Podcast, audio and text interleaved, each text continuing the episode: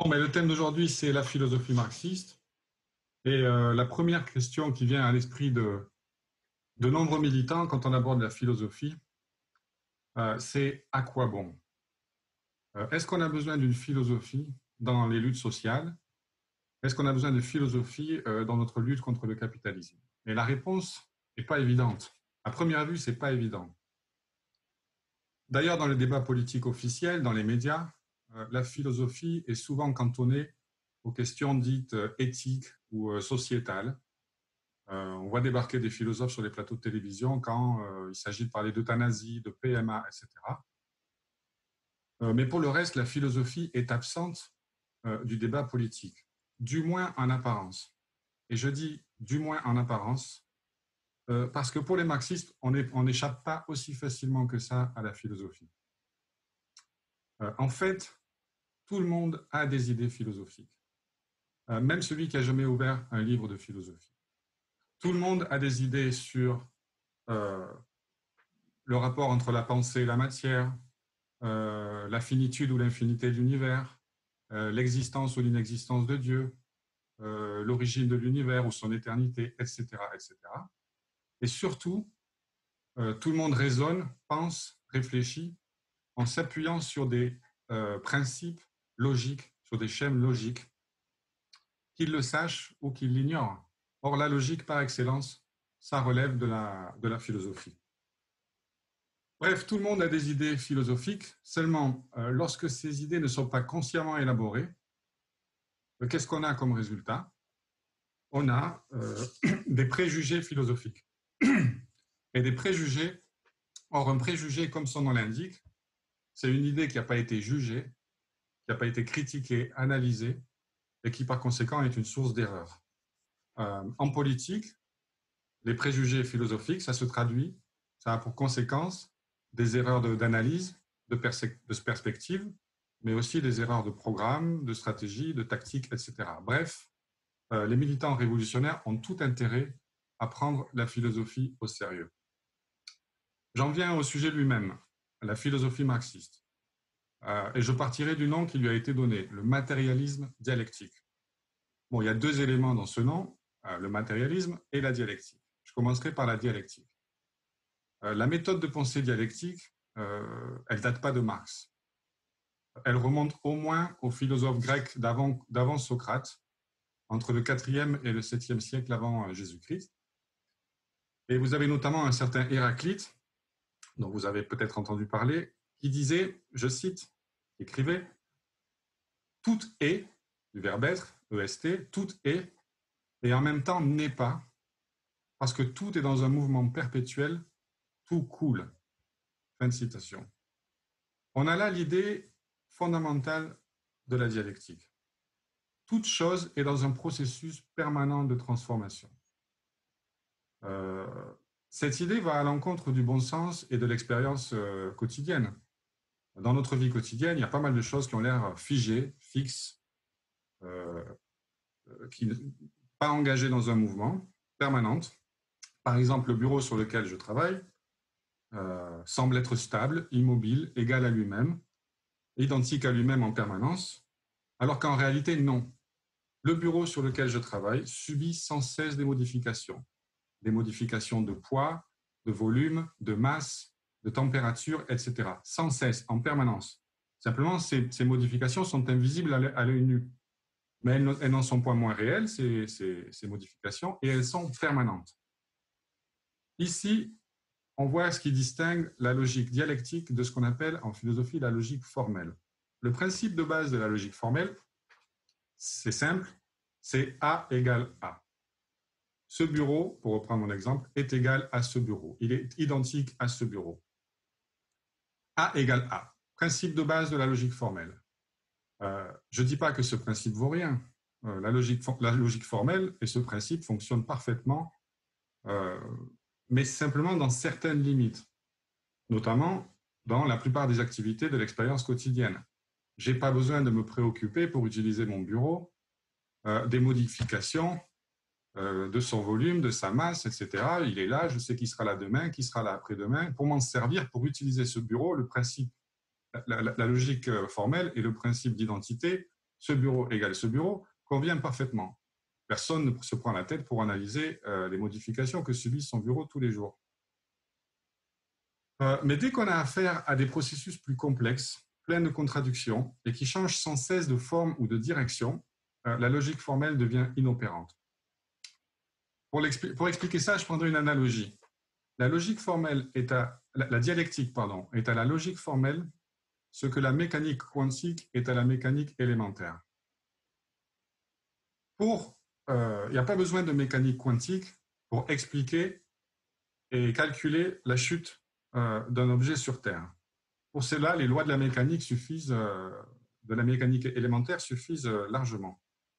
Mais la mécanique quantique, elle, elle a affaire à des particules atomiques, des particules subatomiques, pour la, mécanique quantique pour laquelle la mécanique élémentaire ne, ne, fonctionne pas, est inopérante. Maintenant, je vais prendre un exemple tiré de la, de la biologie.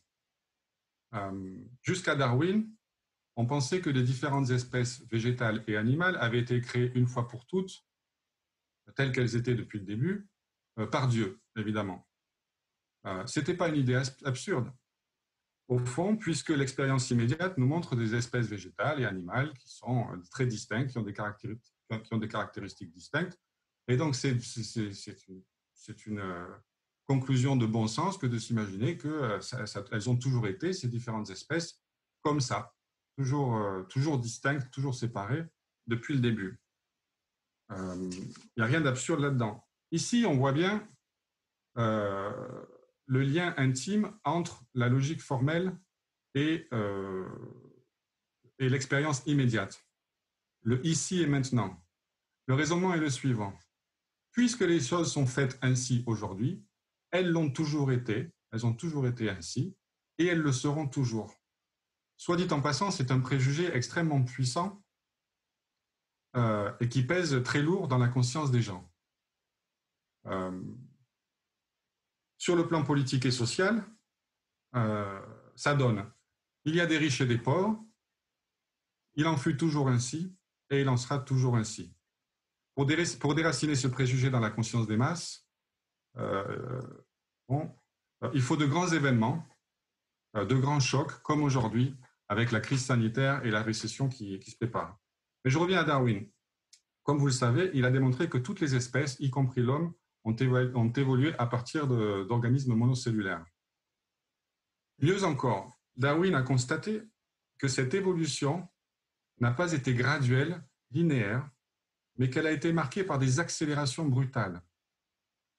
Les nouvelles espèces n'ont pas apparu graduellement, mais soudainement, par bond. Et des espèces ont disparu aussi soudainement, brutalement. Euh, ce faisant, Darwin a mis le doigt sur un élément très important de la dialectique. Cet élément, c'est le suivant.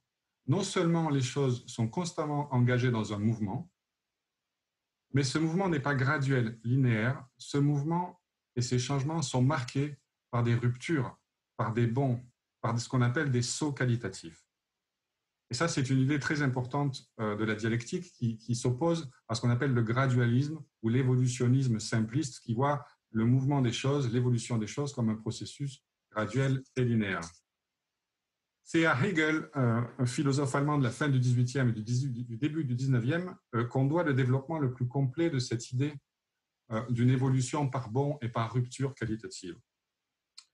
On doit également à Hegel euh, la formulation des principales lois de la dialectique, la transformation de la quantité en qualité, la négation de la négation, l'interdépendance des opposés, etc. Enfin, Hegel a démontré, mieux que personne avant lui, que la contradiction, le conflit, est au cœur euh, de toute chose. La contradiction, c'est le moteur du mouvement. On en a un exemple évident dans la lutte des classes. Marx disait c'est la lutte des classes qui est le moteur de l'histoire. Et qu'est-ce que c'est que la lutte des classes si ce n'est une contradiction objective entre les intérêts euh, d'une classe et les autres intérêts et les intérêts d'une autre classe et la lutte qui en résulte? Au passage, euh, la lutte des classes est aussi euh, un exemple, une illustration de la loi de l'interdépendance des opposés. Euh, vous n'avez pas de classe ouvrière sans bourgeoisie. La bourgeoisie n'existe comme bourgeoisie qu'à condition d'avoir une classe ouvrière à exploiter. De même, la classe ouvrière n'existe comme classe ouvrière que si elle est exploitée par une classe de possesseurs, de, gens qui possèdent les moyens de production. On voit comment dans la société capitaliste, bourgeoisie et prolétariat et classe ouvrière ne sont pas deux entités sociales juxtaposées l'une à côté de l'autre, mais sont les deux pôles interdépendants d'une même structure sociale. Donc là, c'est l'interdépendance des opposés. Euh, cependant, la pensée de Hegel avait un défaut majeur. Elle était idéaliste. Pas au sens où il avait des grands idéaux. On confond parfois l'idéalisme avec euh, le fait d'avoir des grands idéaux, d'espérer un meilleur futur pour l'humanité, d'avoir des grandes idées morales. Au sens philosophique, l'idéalisme, c'est pas ça. L'idéalisme, au sens philosophique, c'est de considérer que les idées sont premières et la, nature, et la nature seconde, et la matière seconde. Euh, Hegel était un idéaliste absolu. C'était, il poussait l'idéalisme jusqu'au bout. Euh, pour lui, la nature, les hommes et leur histoire, tout ça, euh, c'était le produit de ce qu'il appelait l'idée absolue, avec un grand I, qui était là depuis le début, on ne sait pas trop où, mais qui se réalisait dans l'histoire. C'est là que la philosophie de Hegel est dynamique. Euh, l'idée absolue se réalise, s'aliène, se nie dans l'histoire et parcourt tout et, chemine au cours de tout un parcours au, cours au terme duquel elle revient à elle-même, enrichie de tous ces développements et de toutes les contradictions euh, de ce, de ce, de ce parcours. Euh, et qu'est-ce qui se passe quand l'idée absolue est revenue à elle-même enrichie de son parcours? Eh bien, on a le système philosophique de Hegel. On a le savoir absolu. Du coup, Hegel, tombe dans, dans une contradiction fatale.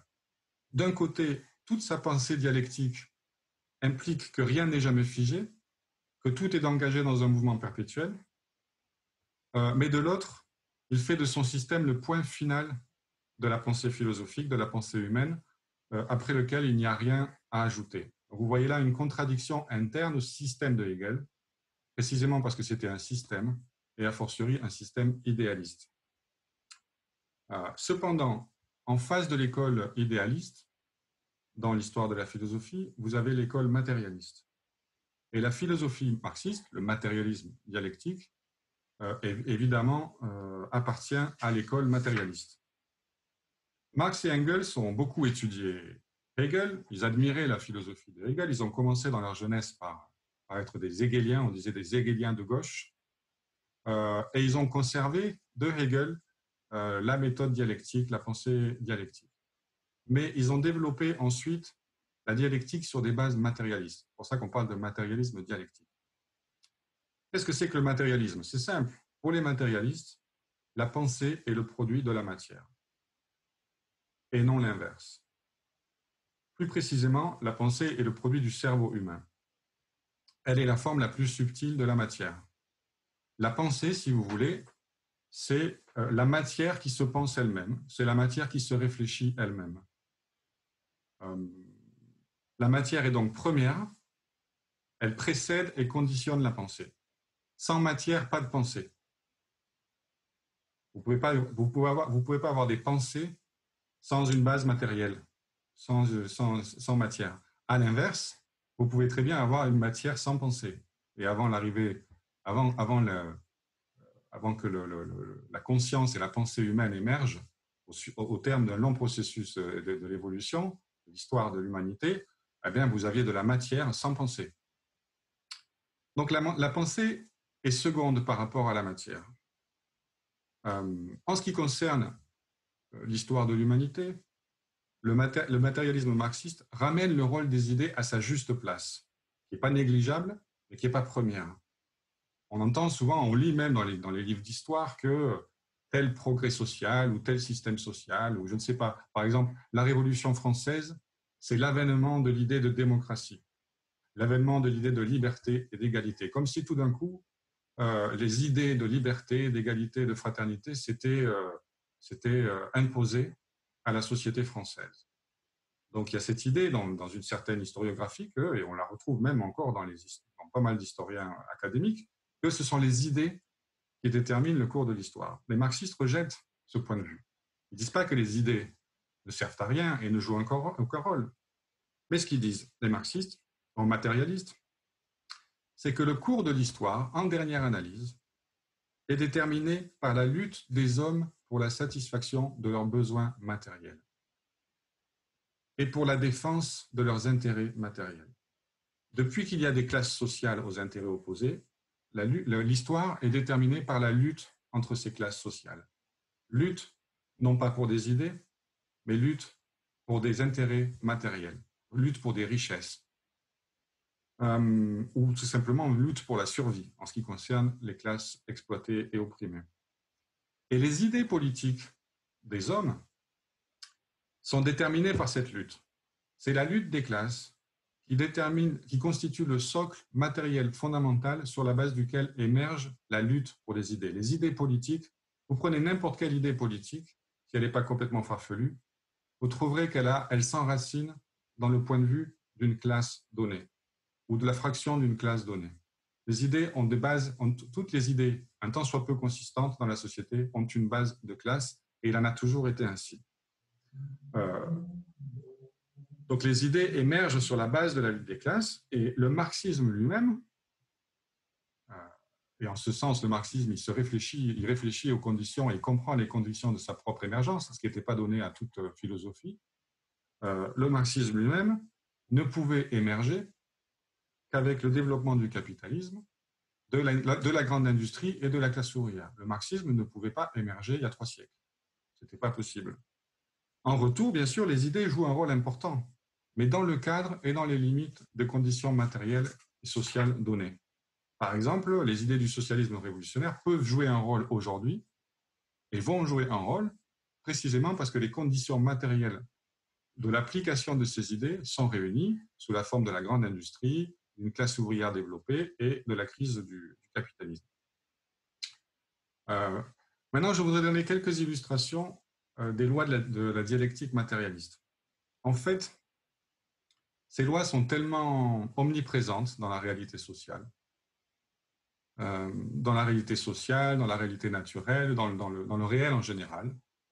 Les, lois de la dialectique sont à l'œuvre à tellement de niveaux du réel, si vous voulez, que les gens en ont, euh, plus ou moins conscience, euh, les manipulent eux-mêmes. J'ai dit qu'ils manipulaient la logique formelle, mais les gens manipulent aussi la logique dialectique, sans savoir que ça s'appelle comme ça.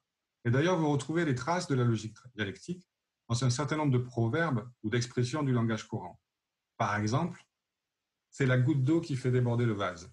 Tout le monde a utilisé euh, cette expression. C'est la goutte d'eau qui fait déborder le vase. Qu'est-ce que cette expression euh, à, quelle loi de la dialectique cette expression se rattache-t-elle? Eh bien, de toute évidence, à la loi de la transformation de la quantité en qualité. C'est-à-dire à cette idée que dans les processus de la nature, mais aussi historiques, intellectuels, etc., une série d'accumulations quantitatives aboutit à un certain stade, brutalement, soudainement, à une transformation qualitative. Donc, transformation de la quantité en qualité d'abord accumulation quantitative, et puis à un certain stade, transformation qualitative. Euh, c'est la goutte d'eau qui fait déborder le vase. Euh, c'est l'exemple, euh, c'est exactement ça que, ça veut dire.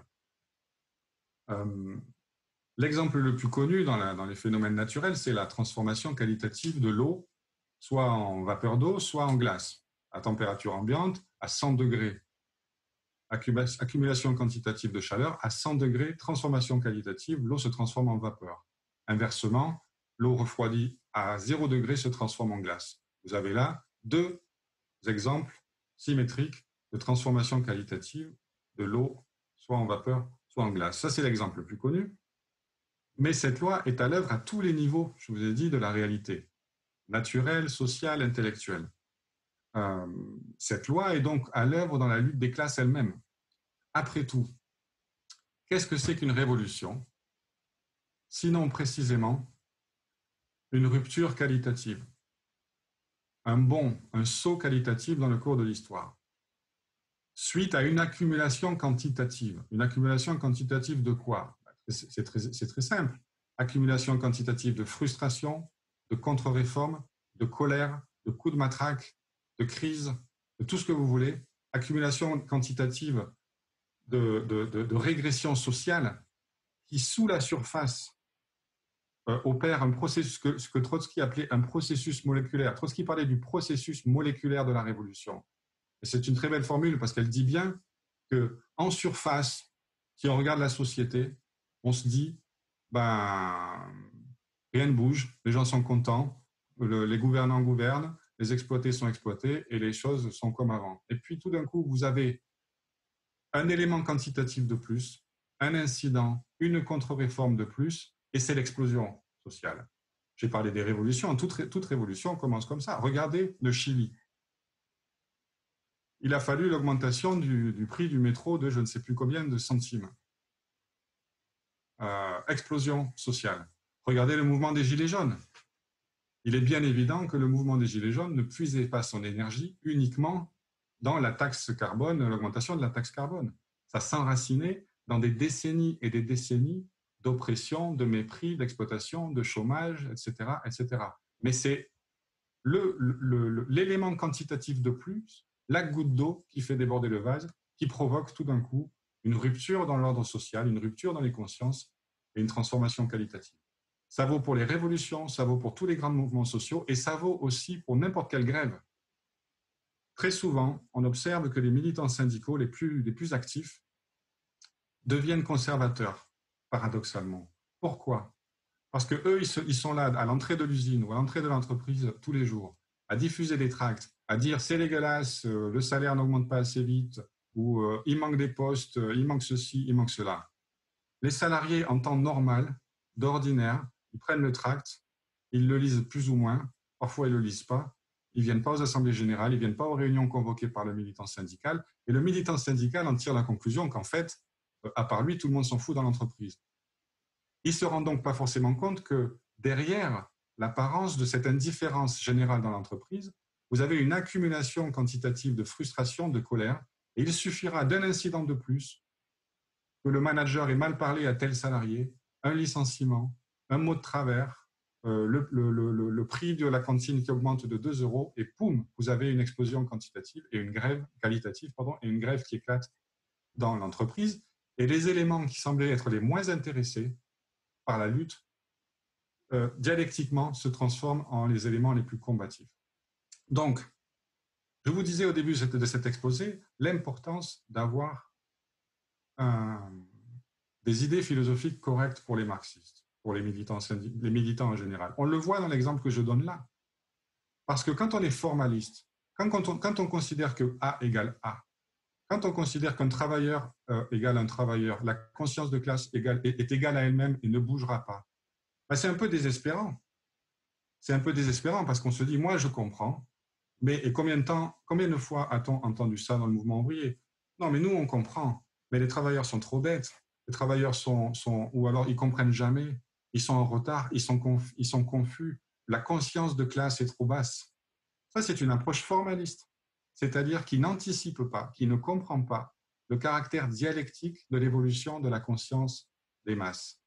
Et la supériorité des marxistes sur les autres courants de, la gauche, c'est précisément, je dirais, et principalement la, compréhension du processus dialectique de la lutte des, classes. On sait, on anticipe euh, les ruptures, les accélérations soudaines dans la lutte et dans l'évolution de la conscience des classes. Il fait qu'on n'a pas été étonné par le mouvement des Gilets jaunes, on n'était pas, on pas étonné par les révolutions qui ont éclaté il y a quelques mois à travers le monde, on les avait même anticipées. On les avait anticipées parce qu'on avait analysé point par point les différents éléments quantitatifs qui préparaient ces ruptures qualitatives. Donc vous voyez l'importance de la philosophie, d'une approche dialectique, disons, euh, dans ce domaine. Euh, autre loi de la dialectique, et je terminerai avec ça. Euh, cet exposé que je ne veux pas trop long, euh, la, négation de la négation. Alors, à, l'époque où je faisais des études, c'est-à-dire il y a une vingtaine d'années, euh, tout le monde connaissait plus ou moins la négation de la négation sous la forme académique thèse, antithèse, synthèse. Tous les étudiants étrangers se plaignent d'ailleurs de l'académisme forcené en France où vous devez faire des exposés, euh, vous devez faire des dissertations avec trois parties, absolument trois parties, trois sous-parties, trois sous-sous-parties. Évidemment, c'est l'enfer. Mais la, structure générale de ces dissertations, c'était thèse, antithèse, synthèse. Et sous une forme académique, sous une forme académique, pardon, on avait là la négation de la négation. Je m'explique. Qu'est-ce que c'était la thèse? La thèse, c'est j'affirme une chose. L'antithèse, c'est je contredis cette première chose. Négation, première négation. La synthèse, c'est je contredis la première négation. Négation de la négation, donc. Donc vous avez un mouvement en trois temps, l'affirmation, la première négation et la deuxième négation. Et la deuxième négation, c'est là que c'est important, et c'est là qu'on peut avoir une bonne note, doit pas simplement être un retour à l'affirmation initiale, au premier mouvement, c'est-à-dire j'ai nié, oh mais finalement je suis plutôt d'accord avec ce que j'écris dans la première partie de, mon, de ma dissertation. Non.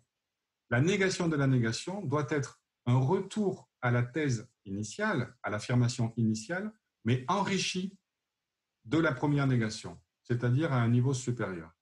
Bon, c'est un peu abstrait comme ça, mais euh, je donnerai un exemple et je finirai là-dessus. Euh, dans l'histoire de l'humanité, pour les marxistes, euh, l'histoire marxiste a, montré que, a prouvé que l'État et les classes sociales n'ont pas toujours existé. De même que la propriété privée des moyens des moyens de production n'ont pas toujours existé. Il y a eu une période de l'humanité qui remonte plusieurs milliers d'années avant Jésus-Christ, euh, une période très longue de l'humanité, au cours de laquelle il n'y avait ni classe sociale, aucune classe n'exploitait une autre classe, ni État, euh, ni oppression des femmes, et parce qu'il n'y avait pas de propriété euh, des moyens de production. La terre était commune, les outils étaient propriété commune, et donc vous n'aviez pas de propriété privée. L'idée même de propriété privée des moyens de production n'existait pas parce qu'elle n'existait pas objectivement. Les marxistes caractérisent cette, période comme le communisme primitif. Longue période de l'humanité, communisme primitif. On va dire que ça, c'est la thèse, l'affirmation. Première négation, ça va être l'apparition des classes sociales, de la propriété privée, de l'État, de l'exploitation des classes et au passage, en même temps, de l'oppression des femmes.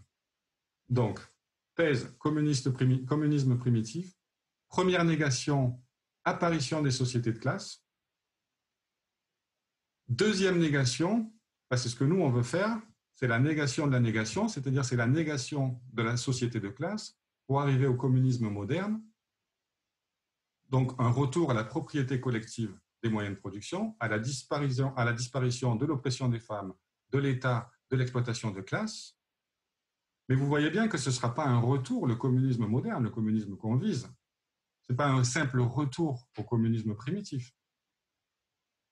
Formellement, c'est un retour au communisme, mais un, ce sera un communisme enrichi par la deuxième étape, par la première négation, c'est-à-dire par le fait que sous la société de classe, les forces productives se sont énormément, énormément développées, la science, la technologie, et que désormais, nous avons les bases matérielles d'un communisme dans lequel on n'aura euh, pas les difficultés matérielles euh, du communisme primitif. C'est-à-dire que ce sera un communisme euh, à un niveau très supérieur du communisme primitif. Donc, négation de la négation, mais qui n'est pas un simple retour à l'affirmation initiale, mais un progrès et un enrichissement à travers le processus de la première négation. Bon, J'espère que c'était clair. En tout cas, cette deuxième négation, c'est à nous euh, de la réaliser. Elle n'est pas encore réalisée. Et pour ceux qui ne sont pas engagés dans ce mouvement, dans ce travail, je vous je vous y invite.